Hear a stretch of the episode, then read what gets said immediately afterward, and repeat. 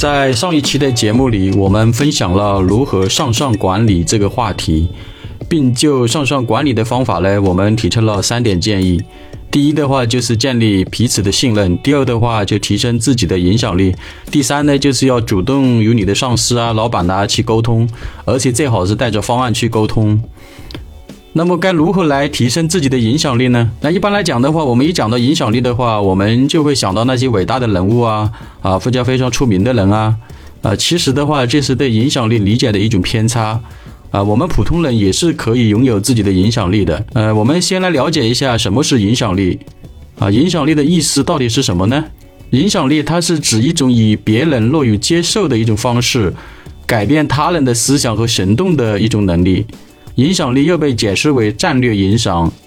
印象管理、善于表现的一种能力，还有目标的说服力以及合作的影响力等等吧。所以的话，前卫它不是影响力，做老好人也不是影响力。美国亚利桑那州立大学心理学教授西奥丁尼呢写了一本书啊，这本书的书名叫做《影响力》，你为什么说是？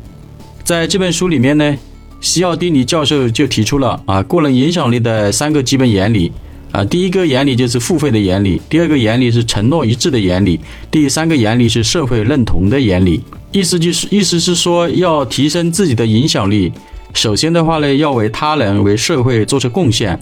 就是说你的有价值，而你的价值呢，能够帮助到别人。其次的话，你的参与社会化的网络的分工与协作，而且你为人处事的价值观是积极的。正面的、友善的、正直的等等吧，就是说要与社会普遍认同的价值观相一致的。其实要成为有影响力的人，确实是不容易的一件事情，呃，需要付出很多的努力，还要有一定的耐力和定力，专注于自我品德的修炼与提升，专注于自己能力的学习与成长。总的来说，在日常工作和日常生活当中呢，啊，主要是从以下八个方面来培养自己的影响力，逐步建立自己的影响力。一，懂得称赞别人，发现别人的优点；二，保持保持谦虚，不骄不躁；三，提升沟通能力，主动沟通；四，积极向上，自信乐观，自信乐观；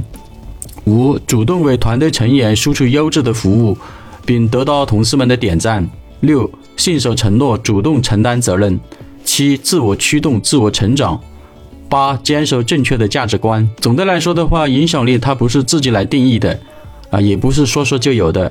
需要在社会化网络协作中一点一滴的积累起来的，而且还要靠自身长期的坚持，做难而正确的事情才能够达到的。